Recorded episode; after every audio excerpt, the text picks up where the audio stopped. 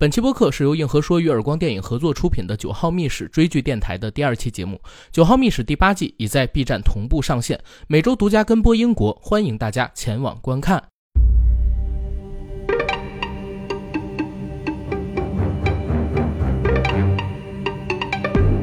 Hello，大家好，欢迎收听我们这一期的硬核说，我是主播阿甘，我是 AD。呃，我是小童，哎，非常高兴又可以在空中和大家见面。然后这期节目呢，大家听到了一个新的声音，来自于我与 AD 远隔千里的朽童，对吧？朽童跟大家打个招呼，做个介绍。大家好，我是 B to G Movies 的主理人朽童，专门关注恐怖、科幻，然后悬疑、靠的片这种类型的一个，算得上是自媒体吧。朽童啊，第一次参与我们这种播客节目的录制啊，我简单给他补充一下介绍。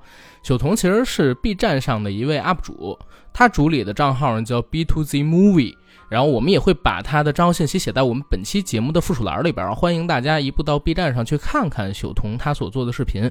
然后这期节目为什么朽童来和我们一起录音呢？是在开场那个口播里边我就已经提到过的，因为我们这期节目。是由我们硬核说和耳光电影以及 B 站啊联合出品的九号秘史追剧电台。那我们自然要找一个 B 站方的人物联合到我们这期节目里边，给大家来进行一起录制了。这个时候，你看，小童刚才已经说过了，他的频道就是专门聊 cult，专门聊恐怖灵异向的电影内容。有他今天的助力啊，我相信会给我们这个节目。除了在这个剧集本身之外的更多神秘色彩上增加一些助力。好，那我们先废话少说，先简单的给大家介绍一下《九号秘史》这部剧。《九号秘史》是由大卫·科尔以及吉列尔莫·拉莫莱斯导演，由《绅士联盟》与《封城记》的主要创作人员史蒂夫·佩姆伯顿和里斯·谢尔史密斯自编自演的联合 BBC 推出的一部英国电视剧。这部剧集呢，首播是在二零一四年的二月五日之后。基本上是以每年一季的速度向大家播出吧，除了二零一七年和二零一九年，我也不知道为什么他们没有上线，呃，同年的剧集。到目前为止，今年的三月份，《九号秘史》已经播到了第八季，而我相信我们硬核说的非常多的听友朋友应该是非常喜欢这部剧集的，因为在豆瓣上，《九号秘史》每一季的评分都在九分以上。包括我们，因为已经提前看到了第八季的部分内容，我们也认为这一季保持了相当高的水准，豆瓣开分肯定也是在九分。所以今天呢，要好好的跟大家聊一聊这部可以称得上是神剧的《九号密室》。然后先来说一说我对这个剧集的一个简单看法啊。其实我接触《九号密室》这个东西啊。就挺晚的，并不是在它首播的时候我就已经知道了。前些年有一个和《九号秘史》结构上比较像的剧集《黑镜》，非常的火，我不知道两位有没有看过？那必须是门下走狗啊！小童应该也看过吧？看过，但是我不能说一个这种类型的死忠，然后每一集必看没有落下的话，那肯定是不敢说的。我当时就是因为先看了《黑镜》，然后我发现，哎。黑镜这个剧集很有意思啊，怎么跟我小时候看的什么，呃，奇幻潮、极度空灵看的阴阳魔界那么像啊？然后我呢就在网上搜了搜，发现哦，原来有一个单独的名词来形容这个类型的剧集，叫做诗选单元剧。诗选单元剧大概是一个。什么概念？简单跟大家说一下。其实过去几年里边，我们也都做过诗选剧的节目，比如说大家都很喜欢看的《爱、死亡与机器人》，也比如说我们之前给《阴阳魔界》做过单独的节目。像以他们为代表的，虽然一季可能有八集、十集、十二集，甚至二十四集，但是每一集都独立成章。讲的是不同的故事，但是这些故事呢，可能有一个共同的主题，比如说像爱、死亡、机器人，它名字里边其实就已经告诉你了，整个剧集不管是第一季、第二季还是第三季，它都是围绕着爱与死亡与科幻这三个概念所展开的故事。而像《阴阳魔界》呢，就是奇幻的，甚至有一点点恐怖向的反转故事。我小时候看到的那部《奇幻潮》呢，也是中国香港，然后根据《阴阳魔界》或者说《世界奇妙物语》，呃，本土化所制作出来的这种奇幻的、灵异的、奇诡的反转故事。而我们现在看到的这个《九号秘史》，它其实呢是一部建立在黑色幽默这个概念上的剧集。到目前为止，已经出到八季，每一季它只有六集，也就是说，将近九年的时间过去，这部剧集到目前为止才只推出了六十四个故事，而这六十四个故事全部都是黑色幽默向的，它可能有一点残忍，可能你细想之下会有点恐惧，但是在呈现给你的时候，会有一种荒诞的喜剧感，这种就是黑色幽默，而《九号秘史》的每一个故事都是如此的，然后。如果让我自己评价《九号秘史》的话，我非常非常喜欢它，甚至喜欢它的程度要超过《黑镜》。虽然同是英剧，但是《黑镜》在我看来啊，它还是一个需要借助到比较强的特效、比较强的设定，甚至是比较大的投资才可以制作的一部剧集。但是《九号秘史》，它是一个投资成本非常小，而且拍摄起来也并不复杂。靠什么取胜？靠故事取胜。就是两个编剧，这两个编剧就是刚才我们聊到两个主演，一个是史蒂夫·佩姆伯顿，一个是里斯·谢尔史密斯。他们两个人是自编自演啊，而且他们两个人主演了这六十四集里的每一个故事。可能你们两个人如果看这个《九号秘史》看的少的话，没有发现每一集里边都是他们俩演的。哦，这个虽然看的少，但是也已经发现了。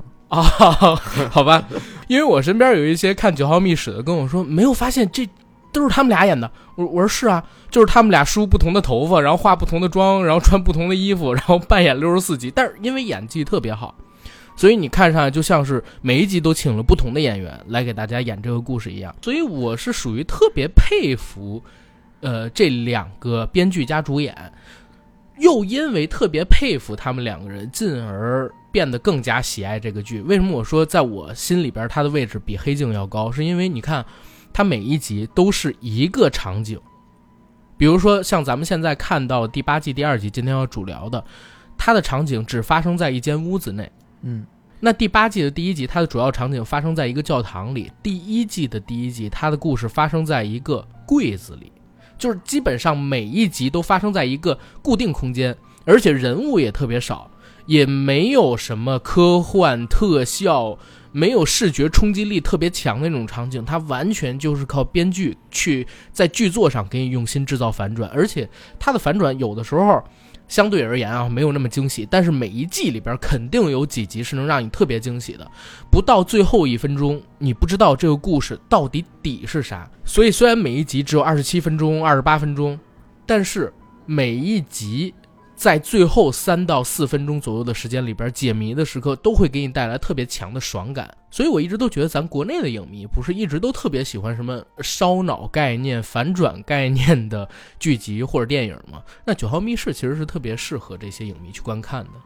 嗯，其实你在讲了这么多的时候，我自己脑海里面一直在过，我就在想说，其实你想《九号密室》这种类型的呃影视作品，其实最需要的就是创意。那两个主创的创意其实是，呃，整个影视作品的核心。那除此之外，你包括置景啦，然后一些配角演员也好，他的投入都不会特别大。那既然是这样的一个投入不是特别大的一个呃剧作项目，为什么在国内没有类似的东西出现？哎，这也是我最近这几年吧都一直纳闷的事儿。我自己呢，太考验编剧水平了呀。嗯，对，而且。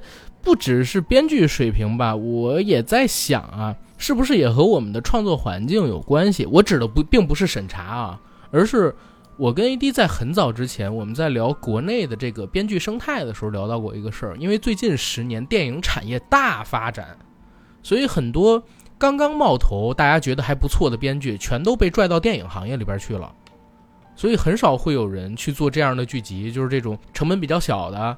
然后故事格局也比较小的，一集一个反转，一集一个反转。现在电视剧行业，我真是觉得缺好编剧，也很少有优秀的电影编剧愿意下凡，然后来做电视剧。不管你是多大的投资规模，呃，我觉得，因为《九号密室》这种，其实它既包含悬疑成分，然后呢还有惊悚成分，然后还有这种有的有可能你会感觉到就是有点恐怖，它是多种类型融合在一起的。其实这需要考验一个编剧对于整体不同类型的一个把握。嗯，对对。但我觉得就像恐怖或者悬疑这个类型，其实悬疑倒是还好，但是像里面的恐怖元素或者黑暗元素，实际上已经在国内不管是网络平台上面的内容，或者是一些院线的内容，其实都已经比较少的。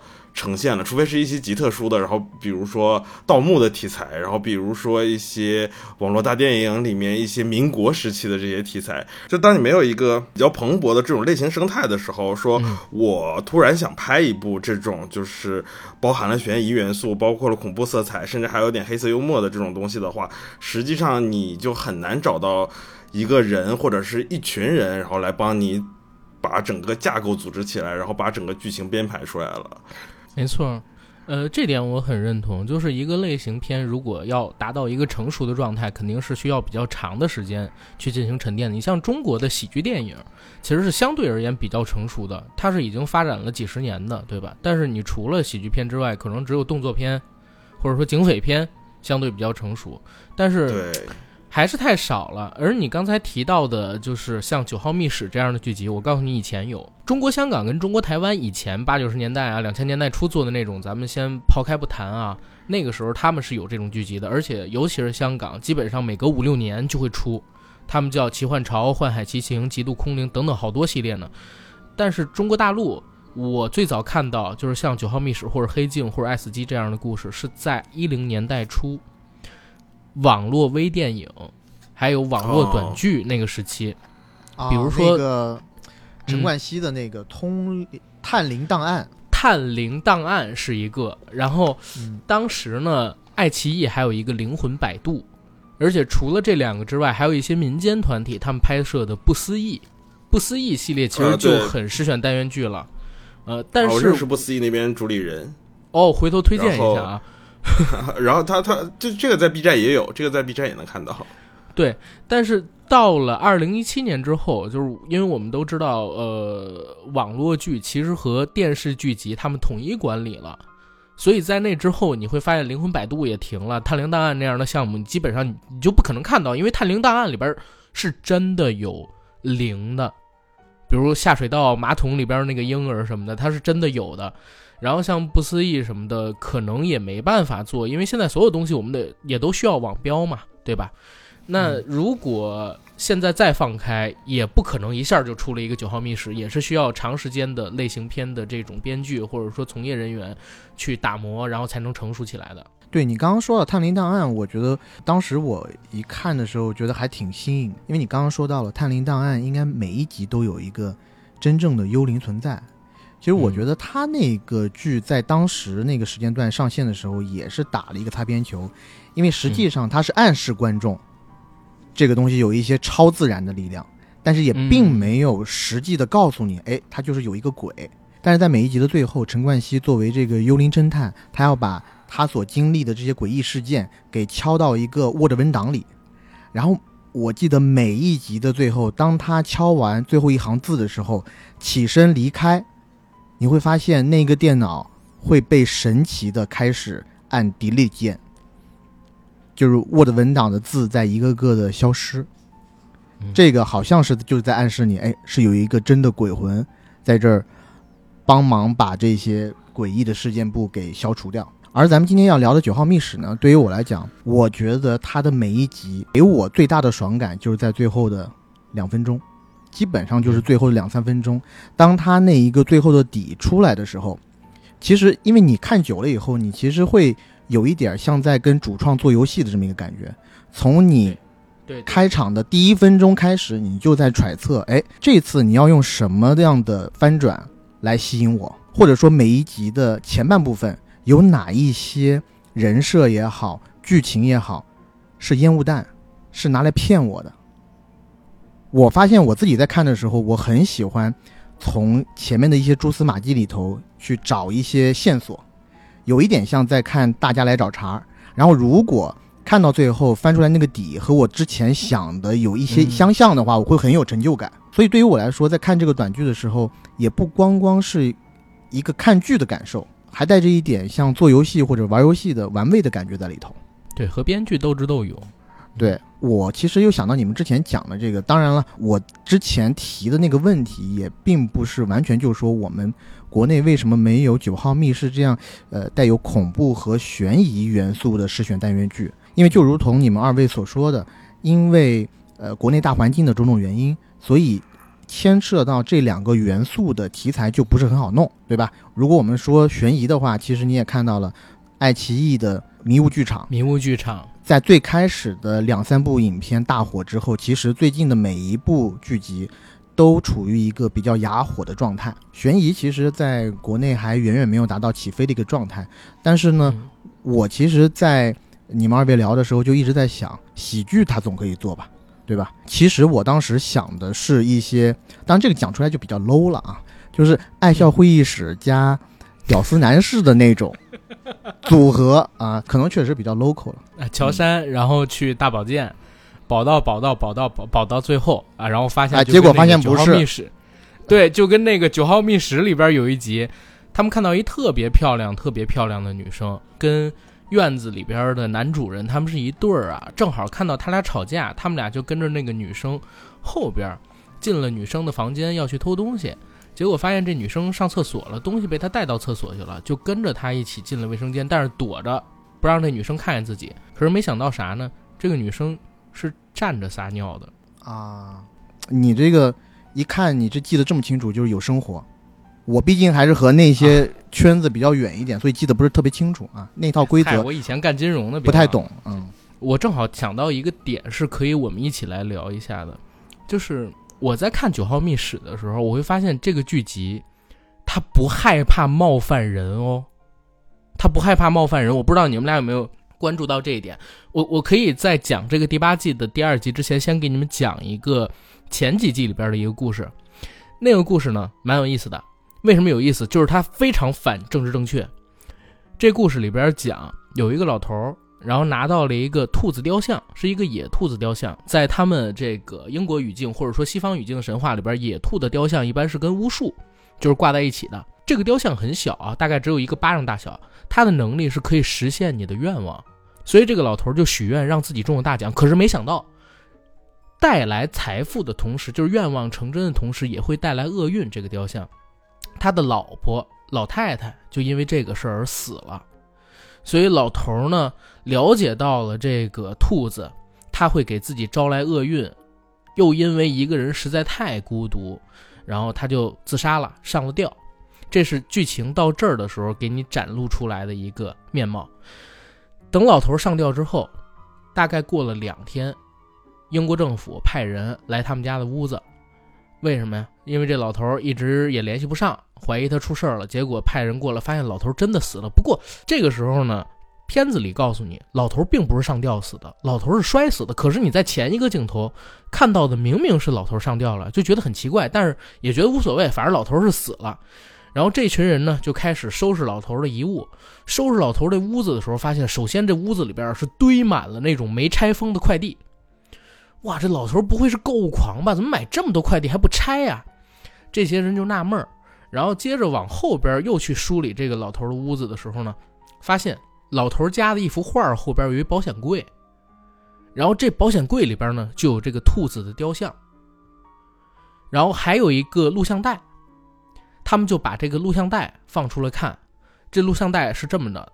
老头坐在这个沙发上，面对着摄影机说：“现在这个雕像能实现你们的愿望，但是也会带来厄运，所以你们不要碰它。”最后一个镜头是啥？那个录像带是老头当着这个摄像机的面儿把自己给上吊吊死了。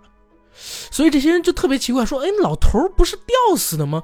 怎么怎么变成摔死了？而且也很奇怪，如果老头是吊死的，那这个塑像还有这个录像带究竟是谁给放回去？”放到保险柜里边去的呢，他们就纳闷嘛，对吧？就在同时，他们又发现，哎，老头手里啊有一个特别大面额的彩票的奖券。原来这个彩票老头是通过许愿中的，他买这么多东西的这个钱也是彩票中的钱。这些人就开始想，我操，要不要试试啊？结果有一个女的说，我希望我能拿九万三的英镑。他刚说完这句话，钱没有立刻到他手上，他们以为就是没有没有这个实现愿望的能力，这些人就开始又接着收拾老头的东西，结果收拾来收拾去，发现地板下边埋着一沓钱，打开一看，哦哦哦，是游戏币啊，不是真钱。但是另外一个哥们儿在隔壁房间发现了整整九万三的英镑，然后他们就开始因为这件事儿吵起来了。这个女的发现这九万三英镑之后，就要抢这个塑像，而且把塑像抢过来之后，威胁另外两个男的，跟他们说：“如果你们想让我交出这个塑像，我就会许愿把你们变成坐垫儿。”最后的结局是什么，我就不跟大家剧透了。但是我为什么说这个东西反正是正确？这一季如果我没记错的话，应该是八一九甚至二零年左右的时候推出的。这个女性的扮演者是一个黑人演员，在这个片子的这一集里边，那个黑人演员他承担了几乎所有反面的角色形象，又贪财，又起杀心，又要越货，又要埋人，基本上就是这么一个状态。然后还有一集就更有意思了，他们拿环保少女开涮，就是瑞典的那个环保少女。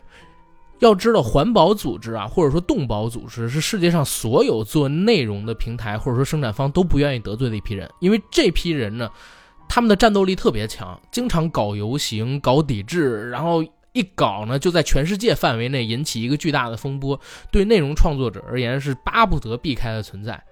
但是他们有一集就硬刚环保少女，讲的是男主角进了一个学校，到这个学校应聘老师。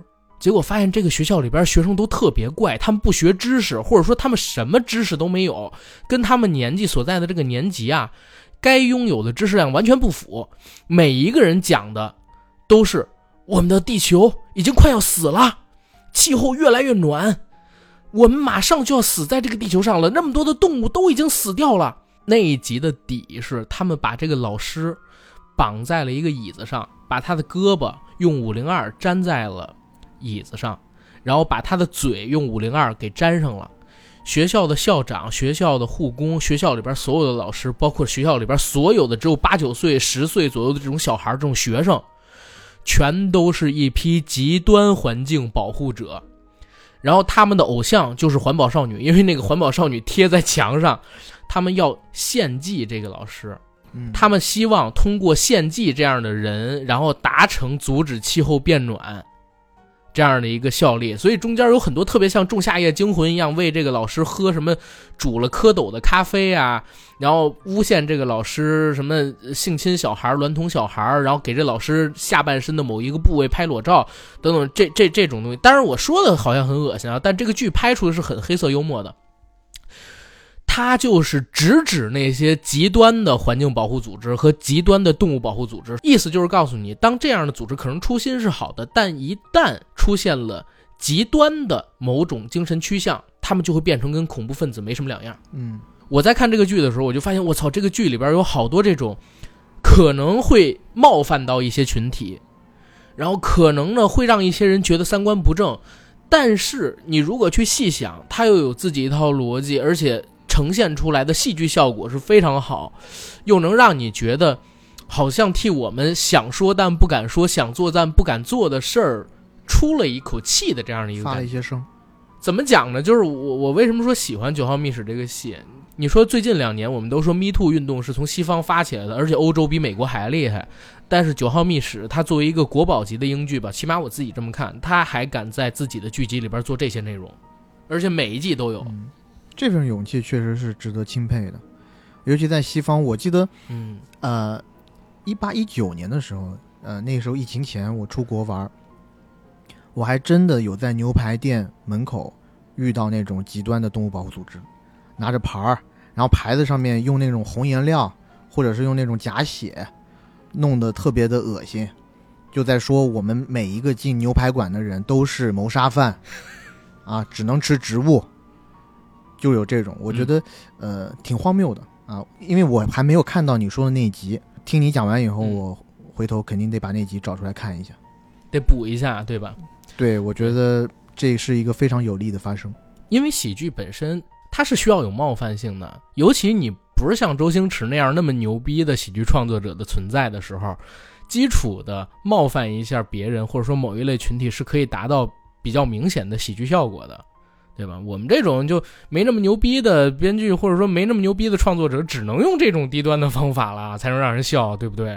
走一些捷径嗯，对，走一些捷径，走一些捷径。我听你刚才讲的那个第一个故事，实际上聊的整个话题，它都是延续着整个英式文化的一个脉络的。嗯其实就像前面说的那个许愿雕像的那个故事。本身这个故事，它就建立在一个非常经典的英国恐怖小说基础上，然后叫做《猴爪》。我觉得可能在中国的话，看过这篇故事相对来讲少一点，但是应该在西方的话都是我我告诉你，在中国看过这个故事的人非常非常多，因为呃，陈浩民那一版的齐天大圣孙悟空。东海龙王，然后他们捡到了一个石头，叫七情六欲石。那个七情六欲石的设定就是直接从猴爪那个故事抄过来的。它能完成你愿望，但也能带来厄运。对，因为本身这个猴爪它的原作就是一个英国小说家写的嘛。我觉得可能西方的观众在看你前面那一集《九号密室》的时候，然后他们就会提前做出一个这是一个猴爪式故事的一个预设，是，然后所以他才会让后面的这些情节的转变，然后才会变得更有力。但是假如说一个观众你本身不知道，就是说红爪这个故事的话，那可能我认为它整个故事的力道就会稍微再弱一些。而且就话说回到就是所谓。冒犯这一块儿的话，英国本身它的喜剧就是非常乐于冒犯别人，而且很能开得起玩笑的一个文化氛围。而且其他的国家也基本上对这种英式的黑色幽默或者英式的这种过分的。呃，一定要激怒别人的这种嘲讽，其实心里都是有一定数的。说实话，所以对在这种认知的前提之下，然后九号密室才能够把自己的 idea，然后结合自己的这个文化氛围，然后拍摄出来。然后包括像第二个故事，实际上这两年不管是食素主义也好，或者是环保组织也好，因为他们做的极端事情太多了嘛，就像去年就有很多人跑到那个。呃，美术馆里面，然后呢，去给雕像涂颜料，然后呢，把手粘在画名画上面，然后来表达自己的抗议，实际上就是完完全全的一种恐怖主义式的一个做法。而且他们这种做法其实也不是这么一年两年了，然后也导致了他们口碑上反噬。就本来你实际上想做的是一个好事，就是传达自己的理念，但是实际上你们操作的这种方式或者表达自己的方式是非常不妥的，然后也给了我觉得像九号密室这种。讽刺题材的作品的很大的空间，让他们可以去那个什么，因为这件事情已经不是一个完完全全政治正确上的事情了。你说到刚才那个故事之后，然后我就想到去年有一个法国的喜剧叫做《肉罢不能》，我不知道你们看没看看过。然后里面就是快说说一对夫妻，然后他们是卖肉的，然后呢，这两个卖肉的人就是不胜其恼，因为一直有人来到他们这边抗议，然后说你们怎么卖肉啊？有一次他们不小心杀掉了一个类似于抗议主义，就是环保主义者之后，然后为了弃尸，然后他们就把他的肉给卖了，然后结果卖了之后，其实就有点像人肉叉烧包的那种感觉。嗯，然后呢，他们把这个人的肉卖了之后，然后结果反响特别的好。然后有可能是因为他们就是一直吃素或者怎么样嘛，因为这个样子，然后呢，他们就一直去猎杀这种呃素食主义者，然后来给他们的店提供新鲜的肉，就是哎，这个这个片子有意思。思哎，肉霸不能是吗？对，叫肉霸不能，在在在豆瓣上面可以直接搜到肉霸不能，然后是一个法国的这个喜剧，然后其实哦我觉得像这个片子也是也是那个英国人能拍得出手的。挺邪点的，有时间我要去看看。但是我我补一嘴啊，这儿呢我要剧透一下刚才讲的第一个故事，就是那个兔子雕像故事的底。如果不想听这个底的话，往后跳三分钟，好吧？因为这个底非常重要。如果你没看过的话，那个兔子雕像的底是什么？如果没看过，你刚才不是说会丧失一些乐趣吗？他做了一个特别有意思的反转，在最后两分钟。老头儿，我刚才不是跟你们说他在自己录的那个像里边是上吊的吗？但是政府的人到现场之后，发现老头儿是摔死的。那老头上吊就没死啊。后来告诉你，这老头许了一个愿，是在他不知道这个雕像会给自己带来厄运的时候许的。那个愿望是什么？那个愿望是他永生。否则他中了那么大的彩票，有了那么多的钱，他如果不能永生的话，他活着有什么劲啊？对吧？所以他是上吊了，但是上吊之后发现自己死不了，中间呢他自杀过无数次，也发现自己死不了，但是他的身体会腐烂。所以那个片子最后一个镜头是这三个政府的工作人员去收尸的人，自相残杀，只活下了一个。结果那一个人呢，发现已经腐烂的老头突然之间站起来了，然后去冰箱里边找吃的。啊，是这么一个底。然后他问老头怎么回事，老头跟他说：“我其实还许了一个愿，永生。然后现在我死不了了，但是我的身体已经开始腐烂了，就是留下到这儿，这一集就结束了。就是这个底，他本来我以为是猴爪的底，但是没有想到，就是到尾它后边还有一个团是老头的这个底。其实我之前看过一个跟你所说的这个底特别类似的一个恐怖故事，但是比这个还要可怕。就是类似于说，这个人也许了一个永生的愿望，然后呢，他发现这个人是真的死不了，就是切成块儿之后，然后他都活着，然后它剁成了肉泥之后，然后呢，就是整个人，然后你会发现它每个肉泥每块肉，然后它都会被它会还会在那边动，就是一个类似于升级版的一个猴爪的一个故事，但是我具体想不起来这个这个改编的作品叫什么了。肉泥狂魔，我讲真啊。我讲真啊，A A D 是知道的。我好像跟小童也说过，我因为胆子比较小，所以其实恐怖片是我所有电影里边看的都比较少的。涉猎的比较少。我能看，对，除了那种名气特别大的又不是特别恐怖的片子，或者说非看不可，比如去年的那个咒啊，我会看。你刚才说到的这种，就是我都能想象，肯定我不敢看。停一下，你看咒的时候啊，那也是看的。特别的支离破碎，而且是要把两只手捂住双眼，然后主要情节都完全不知道，然后那句咒语，对吧？那八个字的咒语，念了，再念就被骂死了。是是是，你也记不清楚。这是我唯一一次跟阿甘录节目的时候，我我觉得，哎，他好像似乎看了，但似乎也没有看那部电影。你不是我到时候毙掉？是是是。我到时候毙掉，但我跟你说，我记住了，就因为那天你录节目时候说了四五遍，靠，是吗？我只记得，但其实无所谓的，因为那个是一句闽南语，很普通的闽南语过来的，你只要不想它，不觉得它是一个有那种意味的，你就可以当它不存在。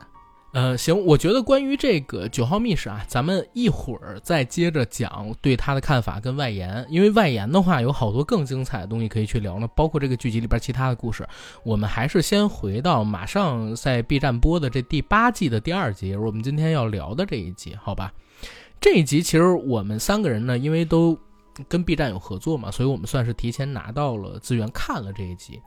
这一集的故事有点意思，它是讲降临的。叫母亲的遗产这一集，简短截说，就是在一个月黑风高的晚上，某一间木屋里突然窜进来两个人，一胖一瘦，胖的人呢叫胖胖。瘦的人呢叫二侧，就是呃我们现在聊到的《九号密室》这部剧的两个主角。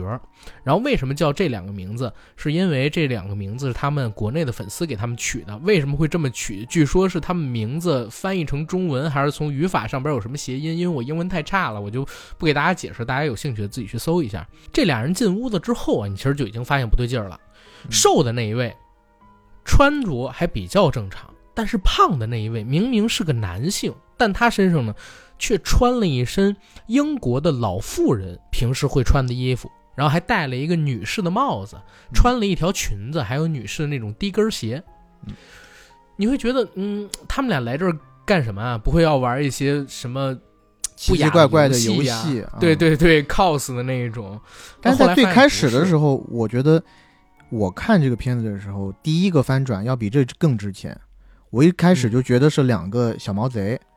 要偷别人家呢，结果在对话当中发现，哎，他们俩竟然偷的是自己的家，哎，但这个家偷的是自己母亲的家，自己母亲的家，但这个母亲的家因为母亲的去世已经给卖给了别人，但他们要回来取某些东西。对，这两个人是兄弟，亲兄弟，然后他们俩进了屋子之后呢，瘦的那一位就开始指使。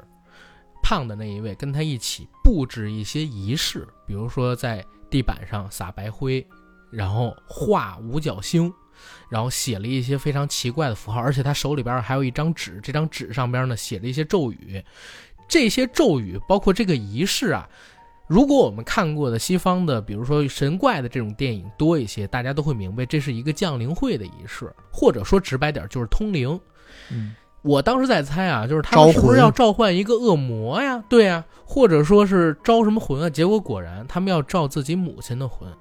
为啥要召母亲？是因为母亲啊有一笔巨大的财产，这笔财产呢。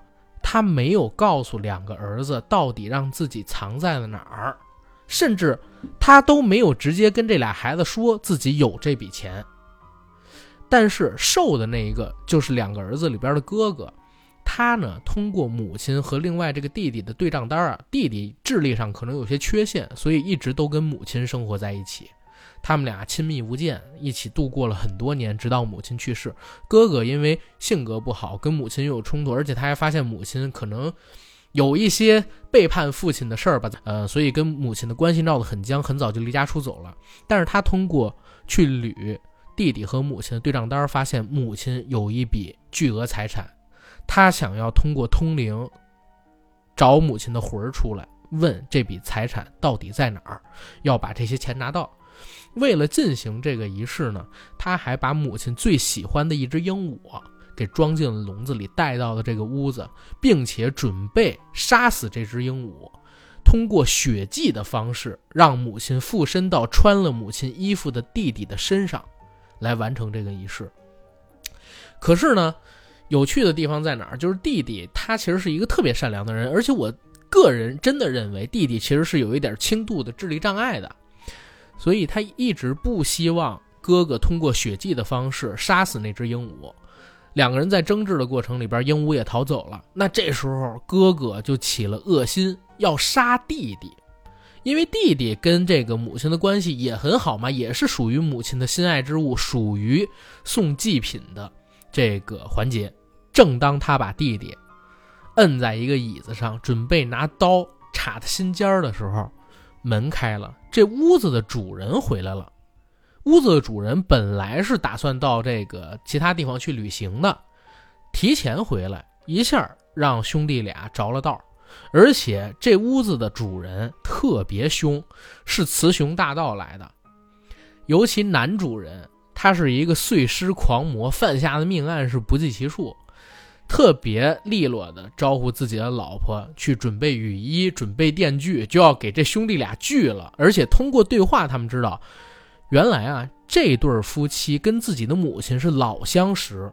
不但是老相识，他们买下这间屋子也是因为要找到母亲的那笔钱，甚至母亲的这笔钱好像就是从这对夫妻手里边盗出来的。所以呢，他们一听说哦，这是故人的儿子，而他们又不知道钱在哪儿，就准备要把他俩给宰了。正当要宰他俩之前的那么几秒钟，哥哥心生一计，说我们可以通过通灵的方式，把我们母亲的魂儿召出来，让他告诉你这钱在哪儿，你放我们走好不好？这对夫妻本来是想杀了哥哥的，可是哥哥说不用杀我。用我身体的一部分也可以，于是他们就用电锯锯了哥哥的脚，准备召唤出母亲。结果锯了脚，念完咒语之后，哥哥还真是，嗯，双眼一阵发白，然后就学起了母亲的声音开始说话，好像真的是母亲的魂灵降临到了哥哥的身上。哥哥这时候开始和这个老头聊天结果聊天的过程里泄露了一个秘密：这老头原来和他们两个兄弟的母亲通奸了差不多小二十年。一下，老头的老婆不干了，这老太太也是一狠人，要不然能嫁给一杀人犯吗？直接拿刀子就把老头给嚷了。嚷了之后，这点我觉得这集不是很精彩的啊，是什么呢？老太太把老头囊死之后说：“我现在去看电视，你们俩收拾好东西自己滚，不要在我这边留存。”说完这句话，老太太真就不管这兄弟俩，然后去看电视了。最后，这个故事的底，因为血祭必须要献祭一个被通灵者的心爱之物，仅仅献祭一只脚是不够的，所以哥哥刚才其实是扮演自己的母亲上身，假装通灵成功跟老头进行对话。当然是因为他以前就一直知道自己母亲和这老头之间通奸，所以把这秘密说出了，引起他们自相残杀。但是老头的尸体留在了现场，而老头其实是这个母亲的心爱之人，或者说母亲对他肯定也是有情感的嘛，所以母亲。借尸还魂，上了鹦鹉的身，鹦鹉飞到了兄弟俩的身前。这一集到这儿结束，这是这一集的故事。呃，其实我觉得 这一集吧，算是《九号秘史》这个系列里边，我自己觉得不是特别好看的一集。我讲真，因为它一季里边有六集，其实每一季里差不多有一两个都是比较一般的，其他的都非常非常的精彩。这一集相对而言是比较平淡的，我自己作为粉丝，我也这么跟大家讲。但是呢，我觉得有趣的地方在哪儿？就是关于这个降临会的东西。今天小童说，在这方面做了一些资料的功课，可以让他来跟大家好好的聊一聊。个人觉得看这一集招魂也好，或者说降临会也好，也只是其中一个影子。我刚开始跟你看的感觉实际上是一样的。他没有很严肃的在把呃招魂或者降临，然后作为一片子中需要表现的一个呃恐怖元素的主题来放在这边，非常的功能性，不像是这种十八十九世纪西方流行起来的那种传统的招魂或者降临。实际上，如果看过西方恐怖片比较多的人，可能都知道，就是需要一个圆桌子啊，然后需要一个灵媒呀，然后需要一些。比较简单的一些小的装置啊，什么之类的。第二集里面表现的这种招魂，其实更像是一个恶魔的召唤仪式，就是他在地上又画了五芒星，然后又需要血迹什么之类的这种恶魔召唤仪式和招魂，然后都融在了一起。我个人觉得他没有很严肃的在表现，就是。呃，招魂或者降临的这个主题，在这部在在第二集里面，一般情况下，西方的这种比较传统的招魂仪式的话，就是或者说是降神会了，实际上都会需要一个灵媒，这种就是需要有一个能够看通，就是阴阳两界的这个这么这么样的一个人，然后作为两个世界之间的这么一个媒介，而不是像这部剧集里面这样，就是逮着一个鹦鹉，然后就。我这这是可以说的嘛？逮着一个鹦鹉，然后呢就上他的身，然后就能够把灵魂附在他身上。然后，当然现在就是说普遍认为当时的这种招魂或者降临仪式都是为了欺骗那些有这种需求的人嘛，可能是失去了亲人也好，然后呢可能是想得到别人的谅解也好，什么之类的，人生有一些遗憾的人，然后呢。大部分，至少我就是虽然说我喜欢恐怖片，或者是我对这些也是抱有敬畏的，但是可能说九百九百分之九十九点五或者百分之九十九点九的这种所谓的灵媒，在当时基本上约等于招摇撞骗这个样子，就是他可能会通过机关啊、装置啊一些，然后呢达到这个效果，通过表演的形式，然后呢让别人附身，然后通过一些细节了解到自己对话这些人。可能发生过什么，或者是他们的一些背景是什么，然后呢，说一些让他们相信的话。实际上，人们只想听到自己想听的东西嘛。就比如说，他跟他沟通的时候说：“哦，我我谅解你了，或者是说那个我不再怪你了之类的。”然后呢，大家也就是心安的，然后这么去了，然后觉得哦，我们这个这次仪式就这样成功了，这个样子。你刚才不是提到“灵媒”两个字吗？这让我想到了我以前看过一档综艺，就是俄罗斯出的一个综艺，已经出很多季了，叫《通灵之战》。对对对，我知道。那那个综艺其实蛮有意思，我印象比较深的是里边有一季有一个女生叫朱迪，那朱迪那集特别逗，上来之后先是第一句话，她自自我介绍说我叫朱迪，但是呢，我只是现在叫朱迪，我是一个已经转世了。一百多次的这么一个灵魂，现在暂居在这个肉体当中，而我现在的这个肉体叫朱迪。对我当时 我我就觉得他是整个他整个那个综艺里面，应该他是最红的一个人了吧？朱迪王还是什么之类的？他在中国也有粉丝的。对，他他对他在中国也有粉丝。然后他呢，其实还是一家名牌大学，我忘记是剑桥还是。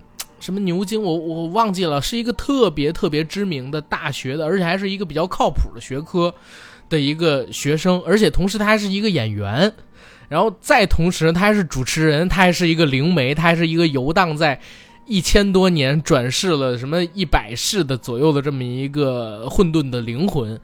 然后他呢，平时就会接受一些灵媒的工作，帮别人去做通灵，特别有意思。我我记得就是在那个综艺里边，然后他给你很详细的去讲他们认为的通灵是怎么回事。首先，你如果想通灵，你必须得先相信人死之后是有灵魂存在的。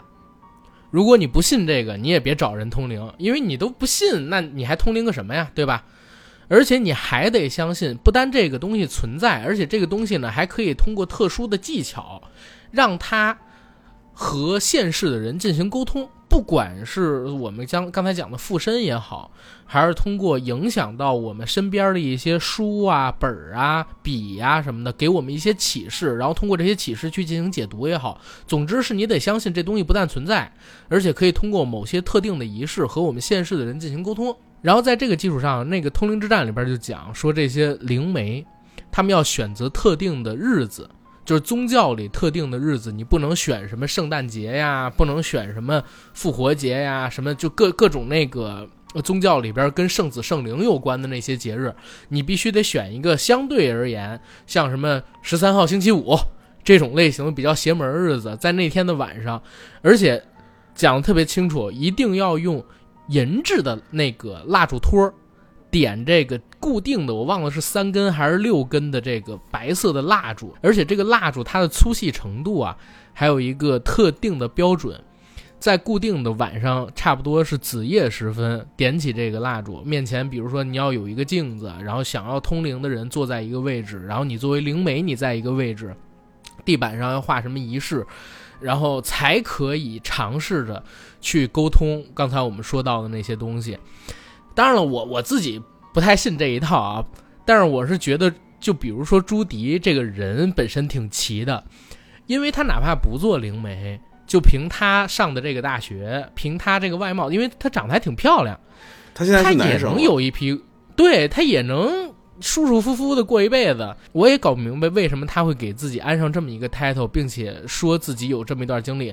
这个东西咱不懂啊，但是尊重。可是我自己是不是那么相信的？然后在里边他讲过一个故事，他说自己有一次通灵，并不是那种附身的通灵，他是通过做仪式，然后有一次成功，是什么呢？他发现，在他通灵的那一天。他准备的一盆水，上边呢固定起了波纹，但是屋子也没也没有地震，然后屋子也是密不透风的，它是关着门的，也没有风，那个水呢就起了波样，然后他呢要通过解析这个波样去分析逝者，他回答问题是是跟否。我当时我当时一听，你知道吗？我就觉得这个东西太，就就像你刚才说的一样，就是我们每个人在干这种事儿的时候。都想听到的是自己想听到的东西，所以你只要抱了这么一个想法，有可能发生任何一个事儿，你都会觉得是通灵成功了。然后，所谓的灵魂给你的某种启示，就比如说咱现在录着节目，如果外边门突然响了，有可能是风吹的，但是我会不会觉得说，哦，这是不是我们聊到了一些敏感东西，招来一些不干净的东西？我是觉得通灵这个玩意儿挺扯淡的，但是呢，有一点就是。咱们不能否认啊，在这个西方世界，或者说就英国吧，还有美国，他们这些地方，我记得我之前看过一个资料统计，好像是有超过百分之四十的人是相信上帝存在的。如果你信上帝存在，你也就信有撒旦跟魔鬼存在嘛，所以他们本身是有这个宗教信仰的。那在这样的一个文化氛围的基础下，呃，我相信啊，不管你说就是我们看到的驱魔人那种片子。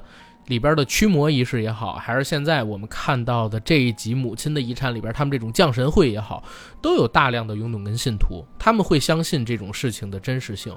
嗯，其实这种我觉得也不光只是在西方了，啊，在我们东南某省，啊，还是可能他们的制度跟西方有某些相似，所以呢，他们也很相信就是起机，他们有一个东西叫起机，而且在台湾呢。有专门的鸡童，就类似于是西方的灵媒，它是一种道教仪式，然后它也是做各种仪式，让些那个地方本土的神明附身到自己的身上。嗯啊，对，但是那个起鸡，其实我之前有了解过，就他们对于鸡童的身份还是有一些要求的。有一个特点是，他们必须都是童男之身哦啊，就是处男。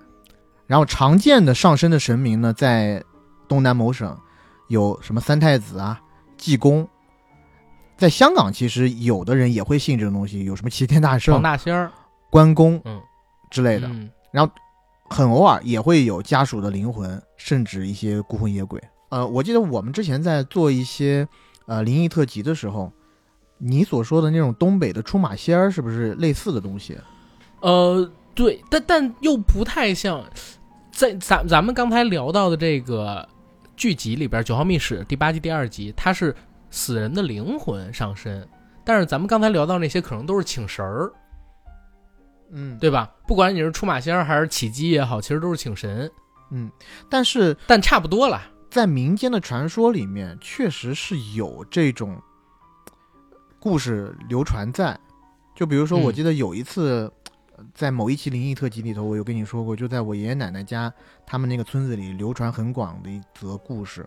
一个老人去世了，然后这一家子人呢就分崩离析了嘛，互相家里头可能几个房之间都，呃勾心勾心斗角，争家产什么的。然后就是在某一年的清明节左右，自己的大儿子突然晕倒了，然后把他救醒以后，大儿子身上好像就被他自己的死去的父亲附了身。最关键就是有一样，就是这个是很难学出来的，就是据在场的人说，从样貌、神情，包括说话的语音语调，都特别像那个逝者。嗯嗯，对，我想起了你说过，嗯，就是像这种事情，我觉得在民间这种故事也挺多的。我记得那是咱们聊某一部恐怖电影是灵媒啊、还是巫啊？啊，不是灵媒啊，还是咒那个电影的原型事件的时候，咱们聊到的。嗯嗯，是，西方的这个降临会吧，它其实它火的时候并没有太久，但是中国的话，这种就太多了。就是招魂本身，现在一说招魂，然后就想到是温子仁那套电影，但是招魂本身这件事情，就是实际上在说的是中国的一种传统仪式，就在屋顶上拿个幡儿，然后在那边，然后倒，就两千多年前实际上就已经有这个说法了，把迷失的灵魂召回在自己原始的那个身边，这个样子。你们刚才想到这个招魂跟起鸡，对不对？我之前为什么会知道起鸡这个事儿，是因为，呃，咱们之前做过一期节目，那期节目叫什么呀？叫民国初年灵学救国，然后讲的是一个什么事儿？你们知道，在上个世纪的嗯世纪初，在咱们国家曾经闹出来过一个特别特别大的以起机招灵。然后预测战果、预测国情、预期预测军事情报这样的一个组织嘛，应该叫灵学研究会还是怎么样？我忘记那个具体的名称，但大概的形式是，当时呢有人通，但大概的形式是什么？当时已经有照片存在了，黑白照片。然后我们这种做电影的肯定知道，照片如果你二次冲印的话，是可以把一个人的。形象变得像虚影一样，和另外一个人的照片合在一起的，对不对？二次曝光。对，以前一百多年前的中国人不知道有这个技术，所以就被这个照片给骗了。有一个中国人拿着这个照片说：“这是他通灵出来的存在，通过通灵把这个人的灵魂召唤到了我的身边，所以。”你看这个照片的时候，他其实是有点带虚影的。结果就因为这一张照片开始，就出现了所谓的灵学救国事件。用这个照片的人呢，叫做武廷芳。而这个照片当年在美国特别火，还有一个特定的称谓叫做灵魂摄影，就是通过二次曝光这样的形式给大家做出来的。而且在当时的欧美也骗了很多人。他拿着这个东西回到中国之后，写了什么灵学日记。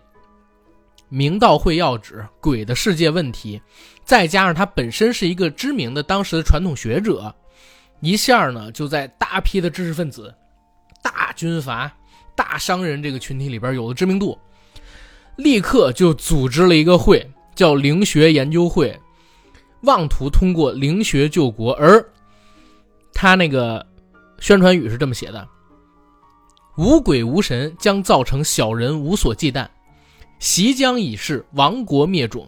鬼神之说不彰，国家命运遂促。”哇，这这个说法说的特别牛逼。在当时呢，不但他在上海建立了灵学研究会，而且还专门的出期刊，期刊的销量还特别的好，募集捐款筹到了几十万大洋。这几十万大洋后来去哪儿了，我们不知道啊。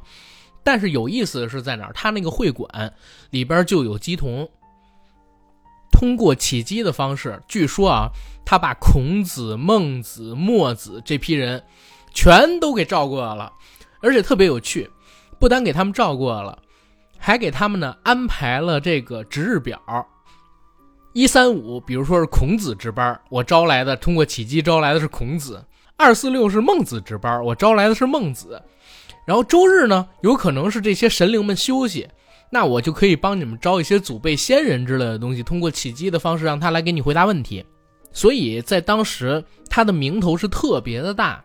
很多的老百姓吧，也把这个所谓的灵学研究会当成一个救国救种的这么一组织，去当成宗教一样去崇拜他。所以后边呢，又有比较先进的、比较觉醒的这批同胞写文章否定他，跟他战斗。比如说鲁迅先生，就在当时写过很多篇批判这种所谓灵学救国的鬼神之说。然后在这个报纸上边发表文章，痛斥以武廷芳为代表的一批发国难财的人。所以刚才朽童说的那点其实也有道理。虽然呢，我们现在看到这个九号秘史里边也在讲什么降神会啊、通灵会，但是我这两天做资料，我看啊，好像西方开始流行这种东西也是从，呃。十十九世纪开始的，就是一八四零年代开始才开始流行所谓降灵会这种东西，这种仪式。在这之前，你提到招魂，提到招灵，一般都是咱们神秘古老的东方，在西方人印象里边才存在的技术，然后也在我们的各种古籍、各种传说里边会出现的章法。哎，包括我们上学的时候会玩两个游戏，一个叫碟仙儿，一个叫一个叫仙儿。笔仙，嗯，对。这是你们上学真玩吗？我是我只是上学的时候把它当做那什么。女生上小学的时候玩啊啊！我觉得我的同学里女同学玩的比较多。我上小学的时候，然后有一天就是我跟我姐是听什么呀？是张震的那个有声读物吗？就是张震讲鬼故事，以前有这么一专辑，你们知道吧？我小的时候就一直听说。他讲鬼故事被自己吓死了，崩掉了，然后对对对，然后死掉了。没没没有，张震老师前前两年我还跟他见过面呢。他最近我对我知道后后来我上大学知道，哎，这这人怎么还活着？对，只是不红了，也不能说不红吧，比我红很多啊。这个张震老师，我我们之前还间接性的合作过，一起参加某个平台的活动，还见到他。他在那个平台上面还有自己的专辑，还在更新了，只不过就是。呃，没以前那么多人听了，所以市面上就有谣传自己给自己吓死了，说他讲鬼故事什么的。对，但反正当时是听了，应该是听了他讲的这个东西。我跟我姐晚上抽出一张白纸，然后拿了一杆笔，两个人要交叉着握手，然后把笔放在两个人的手的中间，然后怎么样就忘记了，还玩过那个笔仙，但是后来画出的都是黑疙瘩。所以我也觉得这些东西都是扯淡了啊！到到现在为止，我小时候好像试过，然后也失败了。和同学，可能在那张纸上画了多少个黑疙瘩，你之后的脸上就出现了多少个痦子，出现多少个痣是吗？对，所以你要去用激光点痣。预测错了，当时当时就应该预测这个。但这都是题外话了啊！说回到咱们今天聊的这个《九号秘史》第二集，我其实觉得这一集它降临会或者降神会本身，它只是一个噱头，或者说是一个壳。真正要聊的呢，还是情感。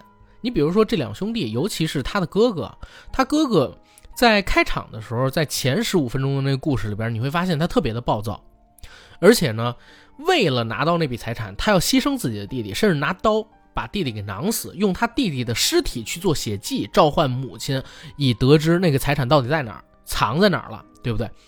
但是呢，随着外部的冲突，外部的参与者出现，就是我们说的这对雌雄大盗夫妻，老夫妻他们俩来了，哥哥也是幡然醒悟了，而且也是自己认识到自己刚才的做法，甚至刚才那个念头是非常恐怖的，于是要赎罪。中间老太太还有这个老头儿，他们俩决定要杀死一个人，去做血祭的时候，哥哥说：“你们可以杀我，或者说剁我的脚，啊，我欠我弟弟的，因为刚才我想要杀了他，所以你们杀我，或者说你们剁我的脚。”就是这一段其实是我没有想到的啊，我我本来以为，就是这个剧往后拍，到结尾的时候会有反转，反转是他弟弟。是一个特别阴险的人，看着像有智力障碍，但是他才是幕后的黑手。母亲的钱早就在他的掌控之中了，所以他才一直不让这个哥哥杀鹦鹉，就是不想哥哥通灵成功，把这个钱跟他分掉，就想自己独占财产。我本来一直以为底是这个，结果没想到他就没有这个底，他底就是这个哥哥要救弟弟。最后鹦鹉回来了，他们俩兄弟要问这个鹦鹉到底钱在哪儿。你们知道吗？在我的印象里边，就是一提到英国，然后到了晚上会出现什么呢？会出现那种连环杀人犯。然后你一提到美国，就可能是像汉尼拔那种剥人皮、吃人肉的那种变态杀人犯。有可能是以前我们看到的这种类似的影视作品比较多。我一点儿也不奇怪，在这种西方的影视作品里边出现这种。将杀人视作无物，甚至视作玩笑，然后拿出一把电锯，咔咔往你身上剁的这种，完全没有。我觉得我之前听过类似的故事，最令我发指的是一个日本人去外国留学，然后把他们的家的房东还是呃女室友煮了吃了，然后他现在竟然还在逍遥法外。哦，他死了，去年死的啊，去年死。这个是我有 follow，对他去年他去年死掉了。对，因为他坐了一段时间的牢以后就被放出来了。放回到日本以后，竟然还用这段经历来出书，成了一个名人啊！其实稍微扯得有点远了。我前段时间看到了这本书，就是在我的朋友，你学习了一下，对我学习了一下这本书。但是令我很震惊的是，后面的话我不知道能不能就是会 没关系。后面话我不太先你先说，我们要听，啊我们要听。对，因为我看到这本书，然后是他自己在监狱时候画的漫画嘛，但是它里面漫画就是在自己。剖析自己的这个心态啊，然后什么之类的，但是里面都是日文，所以我也没太看懂。然后其实这本书最让我震惊的地方，并不是说他在里面然后画漫画，然后通过这种呃自我剖析什么之类的，然后把整个世界然后说出来，这些我都不震惊。我震惊的是这个书的内封，因为它的封面也是一个非常可爱的，就是一个漫画的他自己的一个形象。然后它的内封呢，是他肢解他的那个女同学之后的整个的那个女同学的完整的照片，然后呢放在真人的照片吗？不是画出来的那种，不是，就是一就是一个非常就是一个写实的惨案的那个现场，是当做这本书的内封，然后就是断掉的胳膊和就是就是一部非常赤裸的死掉的人，嗯，然后呢，这本书关键它。是一个正规的出版产品，因为我看到这本书是从一个做做那个做出版的朋友那边，然后看到的，就是是他的一个收藏。这本书也是蛮罕见的。然后我就说，这虽然我觉得我已经看过很多不该看的东西了，但是我也因此而感到非常的震撼。就是一个正规出版社的产品，为什么在上面这样展示一个受害者的照片？然后我朋友。反正根据他的回答，是因为这个照片是他拍的，他有版权，他就可以用在上面。不得不说，小日子确实有点东西啊。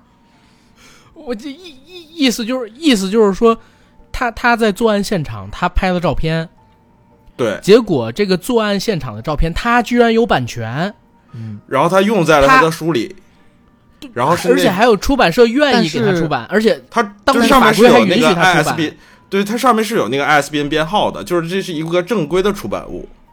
但是这个怎么讲？就是他受害者的肖像权，这个不需要去介意吗？我没有办法判断这件事情，我只能这样说，我只能陈述我看到了什么。嗯，因为我之前也在网上看过这个小日子写的一些文字，他呢在出狱以后回到日本之后，就大谈特谈吃人心得。然后还列出了几大美味的部位，在他的描述当中，最好吃的油脂最多。啊，我只能言尽于此。刚才这段很有意思啊，但是我不确定我愿意留多少，或者说我会逼掉多少，希望大家可以理解啊。我们说回这个九号密室，就是刚才我们聊到的九号密室这几集里边，其实很多都是关于灵异向的，甚至有点恐怖向的内容，对不对？但是九号密室不仅仅包含这个方向的内容，它还有一些比较温情的，然后甚至会有一些比较幽默的故事出现在这个剧集里边，比如说。我自己啊，非常喜欢的一个故事，就是在呃第七季的第一集，那一集呢叫《欢聚团圆》，讲的是几个大学时候玩的特别好的同学，过了三十年之后一起相约聚会，他们要划船去一个湖心岛过节。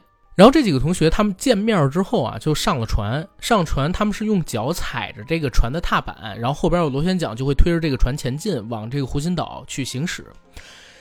行驶的过程当中，他们就聊了好多大学时候发生的事儿。可是呢，你会觉得有一点难过是在哪儿？船上一共有四个人，三男一女，其中有一个男人。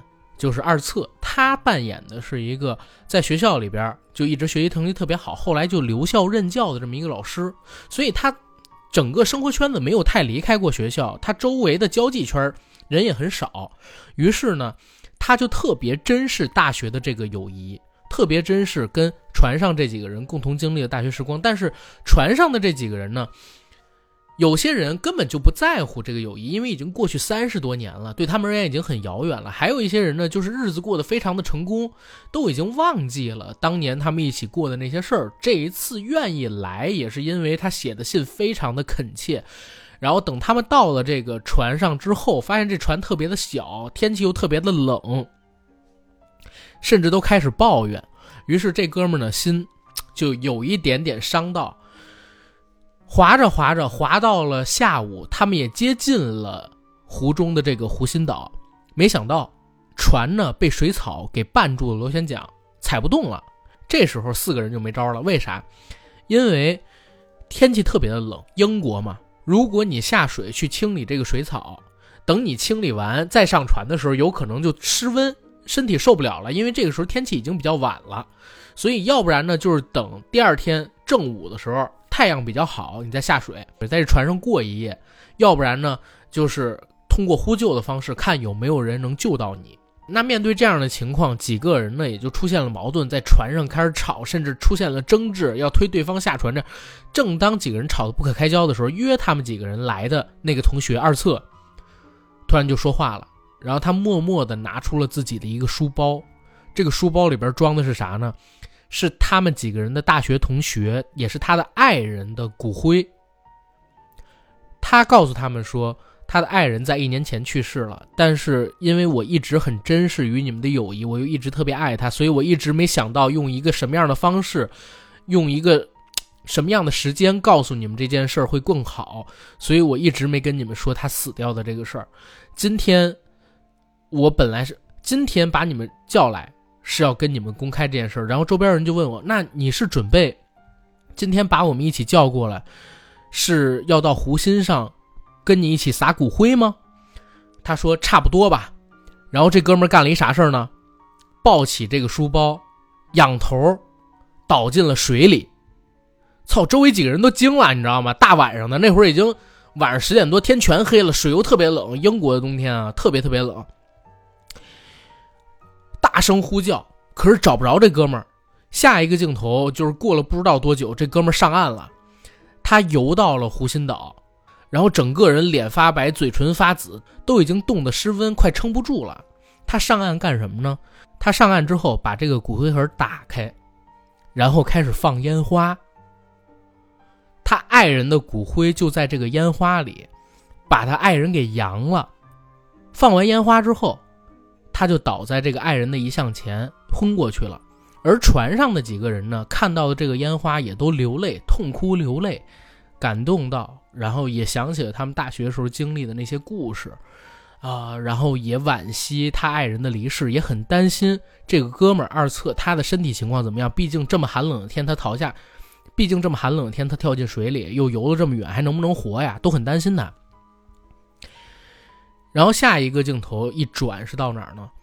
是天亮了，二册醒过来，看到哎，这个湖面上的船上啊没有人，他几个同学都不见了，所以他就想可能是同学没找到他，然后就脱臼了，走了，已经上岸了。但是只有他自己怎么回家呢？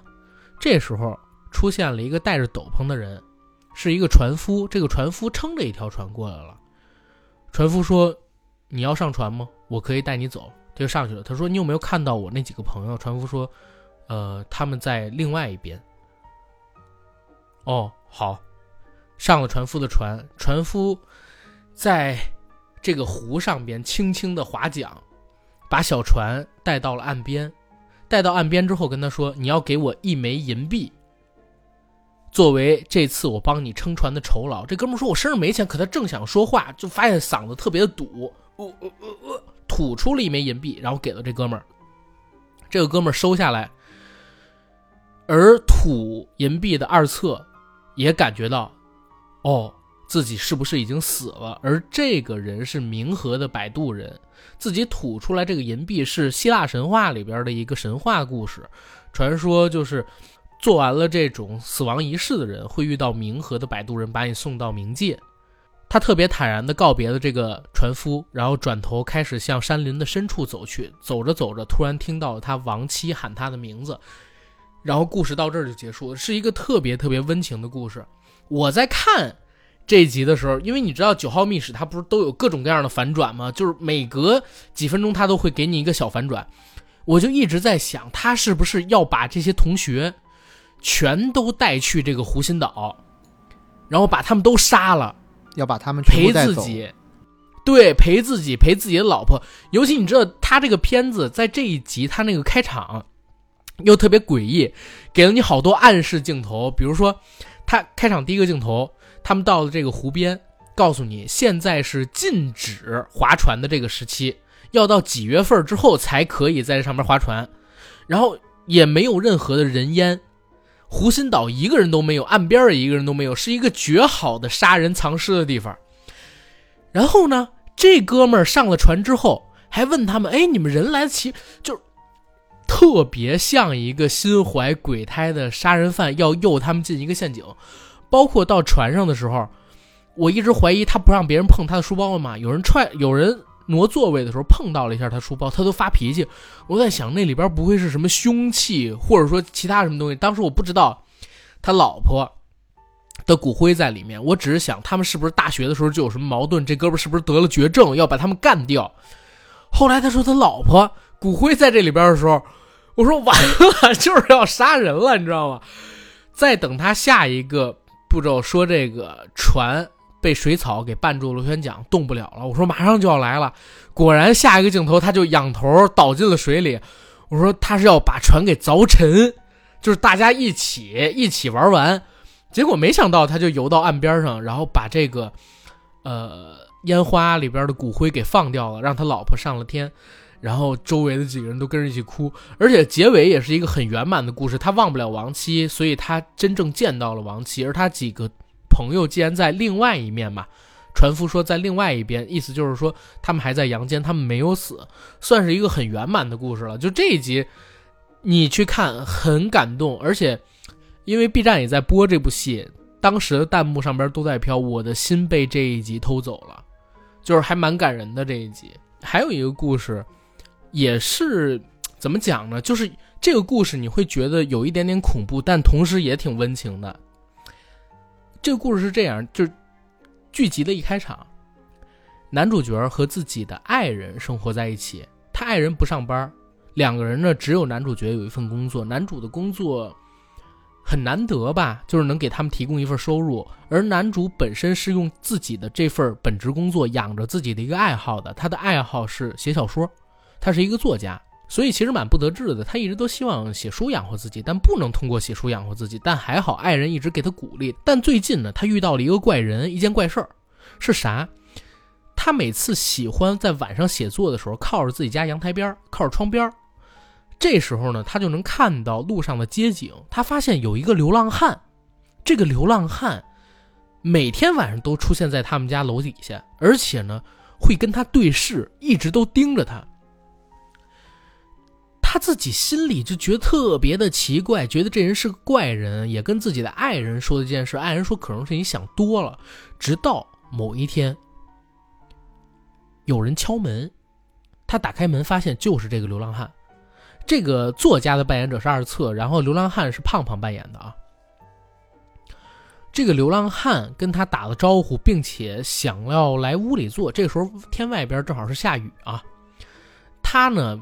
还是给人拒绝了，拒绝了这个流浪汉，然后给了他一点儿这个，然后给了这流浪汉一点钱，把这流浪汉弄走了。因为毕竟英国嘛，那么多连环杀手，谁敢放一个陌生流浪汉？而且二侧个子又矮，胖胖长得又高又壮，谁敢放他进来呀？对吧？万一后门别棍怎么办？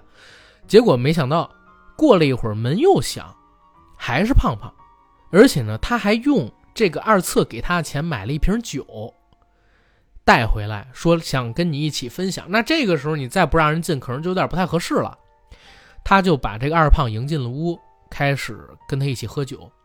结果俩人喝着喝着越聊越投机。为啥？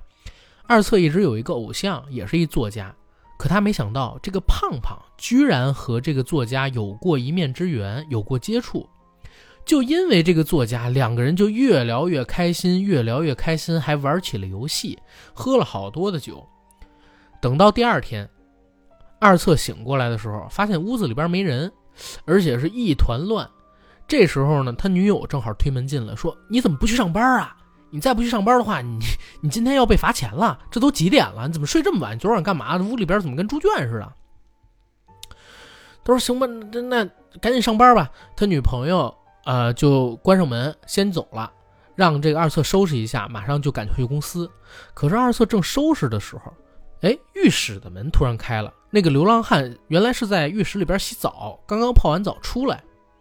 流浪汉跟他说：“哎呀，上午马上就快过去了，而且呢，你现在身上一身的酒气，你是不是应该洗完一个澡再去上班？对不对？”是不是应该洗完一个澡再去上班？结果二策也想，嗯，对吧？那洗个澡再去上班吧。结果洗完澡刚要走，他说：“咱们俩把屋子收拾一下吧，弄得实在是太乱了。你跟公司请假半天也无所谓，你请一天吧，对吧？上午反正你也没去，下午咱们一起把你家收拾一下。”这流浪汉没有想走的意思哦。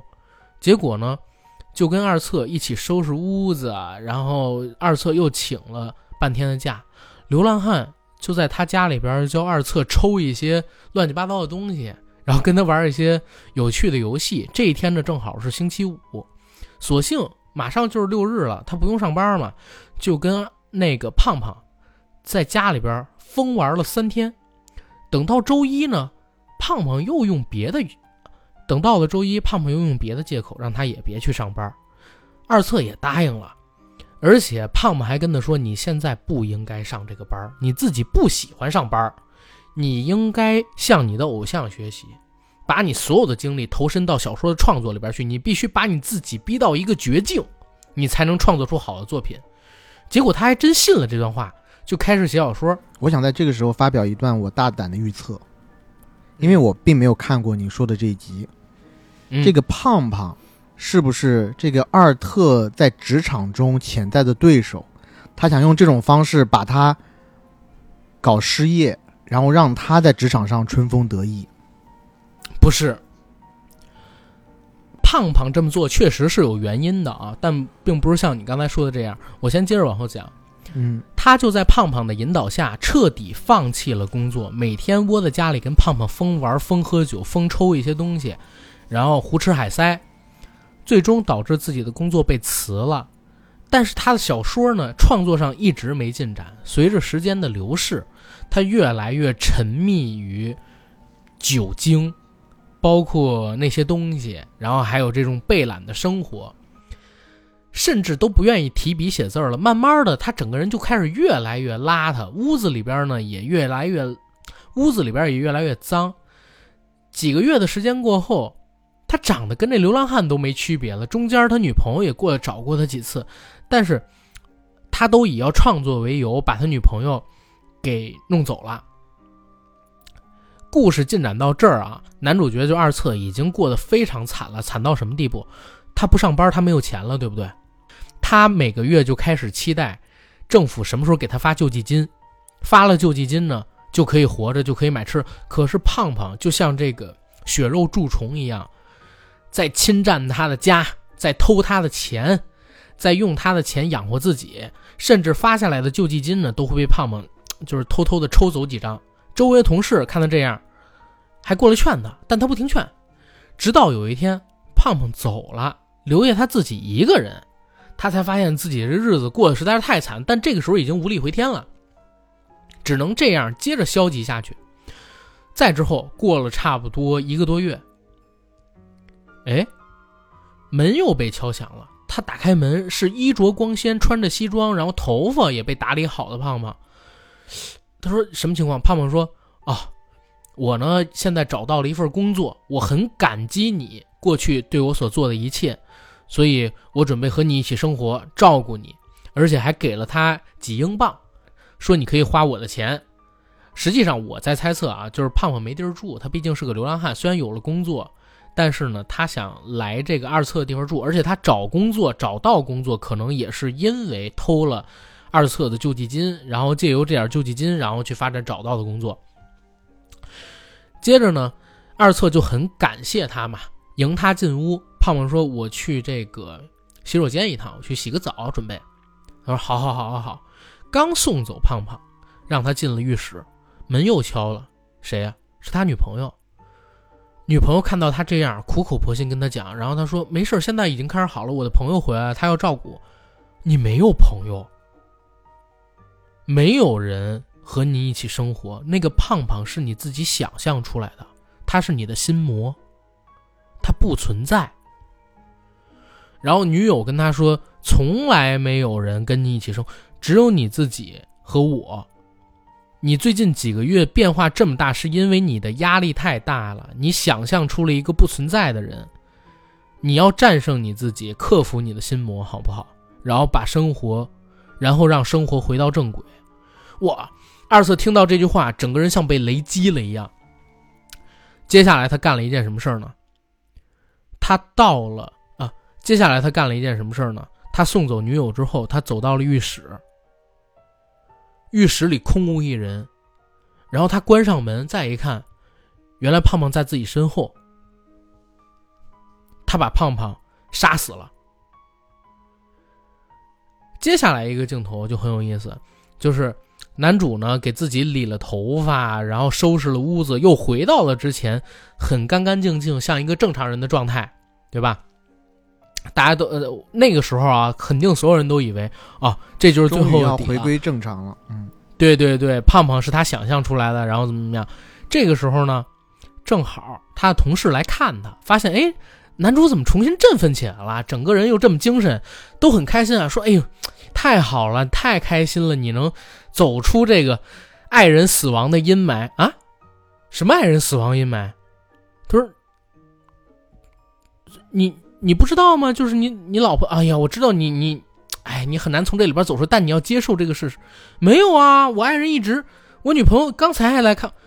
这我啊，你女朋友，我多给你搞点药吧，就觉得她精神有问题。他说啊，有问题吗？我女朋友一直都跟我生活在一起，而且还经常过来看我呀。人这个时候，他同事借同事之口啊，我们知道他女友其实已经死了半年多，甚至更久了。啊，然后呢，他还不相信，就说：“嗯，那好吧。”然后同事这个时候就说：“进屋看看他家里有没有吃的，有没有什么，给他带了点东西嘛。”同事说要去卫生间小便，结果进了卫生间，发现什么呢？发现胖胖的尸体。这是这一集的底，所以胖胖是个真人，但是那个女朋友其实是假的。对。哦，但是他想象出来女朋友跟他说胖胖是假人格，是最后面的这几个 twist，这个翻转确实是神乎其技。因为在你说他的女朋友跟他说胖胖是假的时候，我当时其实想吐槽了，你知道吗？嗯，我想说啊，这么包浆的故事还值得讲这么久？不是阿甘的水准，不是不是这个剧的水准啊，对，不是这个剧的水准，嗯，对。确实，听到最后还是非常有意思的。嗯嗯，这个剧里边像这样的故事非常非常的多。你想，它一季六集，现在八季六十四个故事，每一个故事就是到结尾一定会有反转，而且有一些反转，就像我刚才讲的这几个一样，就是要不然就是让你很窝心、很温情的那种，要不然就是真的让你想不到。嗯所以这是九号密室它有趣的地方嘛。而且，我我说说实话，这儿我可以稍微提一下，我上一集咱们夸了一下日本的动画啊，我看到某个平台有一个人说我们是日吹，我嗯我直接把这个人给拉黑了，我觉得这个人真的没有脑子。我这儿呢要再夸一夸英国的电视剧行业，或者说 BBC 的这帮工作人员。你个英吹，对呀、这我不要说我是英吹，我我有一说一，我一直挺佩服英剧有一点是在哪儿啊？他们愿意拿三年的时间做一部剧，然后这部剧呢只出三集，你就比如说《神探夏洛克》，三年出一季，一季只有三集，但每一集的故事都超级精彩。或者呢，再举一个例子，我们小时候都看过《憨豆先生》吧？你知道《憨豆先生》一共多少集吗？嗯憨豆先生，我我现在忘记了啊，他一共是多少集？我忘记是十二集还是二十集了。总之不会超过二十四集。憨豆先生只有这么几集，但是你好像每一集都可以看无数遍一样，而且每次看好像都会看到一个之前没看过的小故事。就是英国人在做剧或者说做内容这一块，尤其是 BBC 吧，我们不能说英国人，我们就说 BBC 吧，还是真挺让我佩服的，愿意拿出这么多的时间去耗。愿意拿出这么多的时间去钻研，而且他们的成本也不高，没那么多钱，英国本地也没那么多钱，不像美国一样，这是真值得我们学习的地方。是啊，所以今天聊了这么多，我听了阿甘讲了这么多故事以后，虽然之前已经看过不少了，但确实并不是每一集一集不落的往下追的。我觉得我得系统的再重新好好学习一遍。然后这个，九号密室所有的集数在 B 站上就都可以看到，是吧？对因为它现在是同步播，呃，其实不只是现在，好像第七季开始就同步播出了，所以之前那些季也全都来了。啊、而且弹幕很有趣，我我讲真啊，就是我自己，实际上我现在是在 B 站上看《九号密室》的一个最大原因，就是因为可以看互动弹幕。你，比如说刚才我讲的那一集的，就是那个湖心岛的故事，弹幕上边很多人都在刷“我的心被这一集给偷走了”，然后呢，当然了，也会有一些特别讨厌的，就是有一群傻逼他会剧透，你知道吗？他会在片头剧透，这是让我最烦最烦的地方。就是我又想看有趣的弹幕，但是我又烦那种剧透的弹幕，就是最烦的是这个。所以一般都是先关上弹幕看一遍，然后之后再开弹幕看一遍，我都是这样弄的。而且怎么讲呢？就是我们今天九号密室讲的特别多，但其实开场的时候我们本来也提到了几部像九号密室这种相关的，或者说相类似的诗选剧。对吧？可能今天没有太多的时间讲了，以后可以花更多的时间讲。但是我们可以先集中的做个推荐，好不好？大家有没有什么推荐给我们听友朋友可以看的类似的这种诗选单元剧？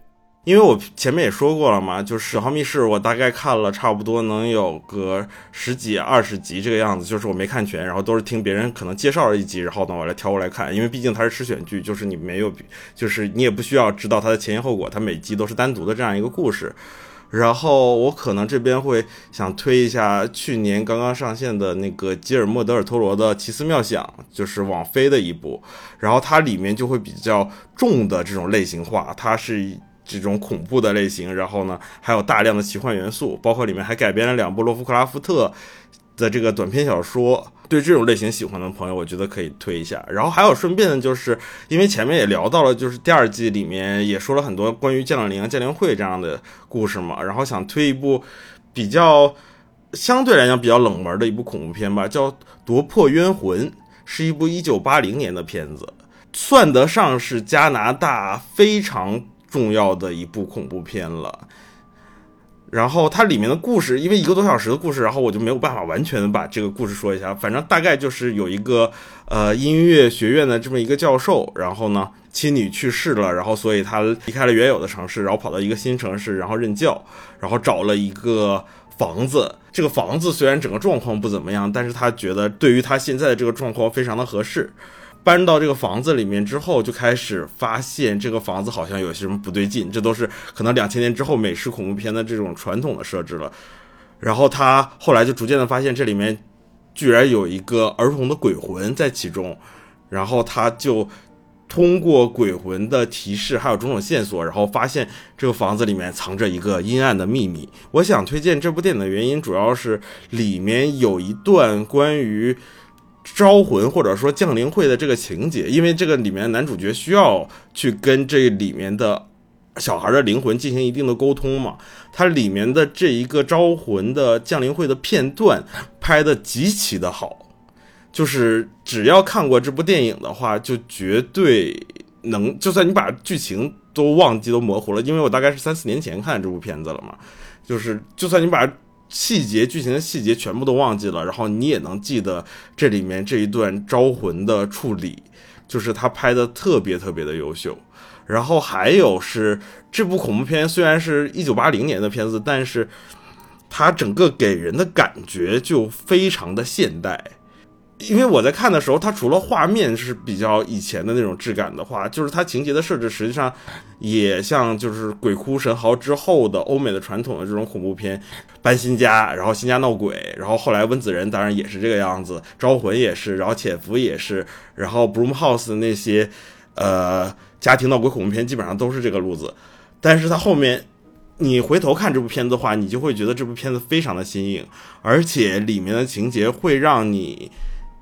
联想到就是，如果你有一定恐怖经验的话，会让你直接联想到，就是说《午夜凶铃》这部片子，它里面涉及到一体一些具体的剧情是能够跟《午夜凶铃》对上的，让你不得不怀疑《午夜凶铃》这部电影的原创性，甚至，然后还有其实跟中国观众能够对上的一点是，国产最著名的一部恐怖片叫做《黑楼孤魂》嘛。《黑楼孤魂》在某种程度上很大的致敬了这部经典的加拿大恐怖片，所以如果没看过这部片子，就叫《夺魄冤魂》，一九八零年的这部加拿大恐怖片的朋友们，可以非常值得去找来看一下这部电影。嗯，我已经标记了豆瓣上，准备咱们录制结束就去看起来，资源都已经下载好了。我就在说话间，我讲着跟刚才朽童聊到所有的片子。我好像都不是特别敢看啊，但是我我确实啊有几个片子我很感兴趣，看哪天要不要到 AD 家去看吧？比如那个《肉霸不能》，我其实蛮感兴趣的，《肉霸不能》蛮好看的，而且里面恐怖元素不是很多。嗯，我回头我先搜一搜这片子的剧照，我要是觉得不是特别恶心或者恐怖的话，我再去看喜剧片啊，喜剧片吗？啊，那那 OK，那 OK，回头我可以找时间看一看。行。关于九号密室，今天的节目其实我们聊了很多，真的聊很多。这部剧里的六十四个故事，起码我们讲了就得有四五个故事，而且呢，比它还好玩的还有很多。因为它每一集其实都是在不同情景下、不同场景里，甚至是不同类型，有的可能温情，有的可能喜剧，有的可能讲的是爱，然后有的可能就是纯恐怖，它包含太多了，不可能。通过我们这一期节目讲完，所以虽然聊很多，但还是值得大家没看过的人真正去看一遍的。而且现在第八季正好也刚刚播出，如果你还没有看过这个剧集的话，也是一个非常好的补剧时机。因为一季一共六集，一集也就是不到半小时的时间，非常容易就补完。我也非常期待大家看完了《九号密室》之后，可以在评论区里边和我们聊聊自己的感受、看法之类的。行，这期已经聊的很多了，感谢小童参与我们这期节目的录制。我结尾做个广告，我们的节目《硬核说》已经在全网各大播客平台同步播出，欢迎各位收听、订阅、点赞、打赏、转发。我们也欢迎在微博平台搜索“硬核班长”以及 AD 钙奶喝奶，以及今天的嘉宾小童的微博账号 B to Z Movie，我会写在我们本期节目的附属栏里哦，关注。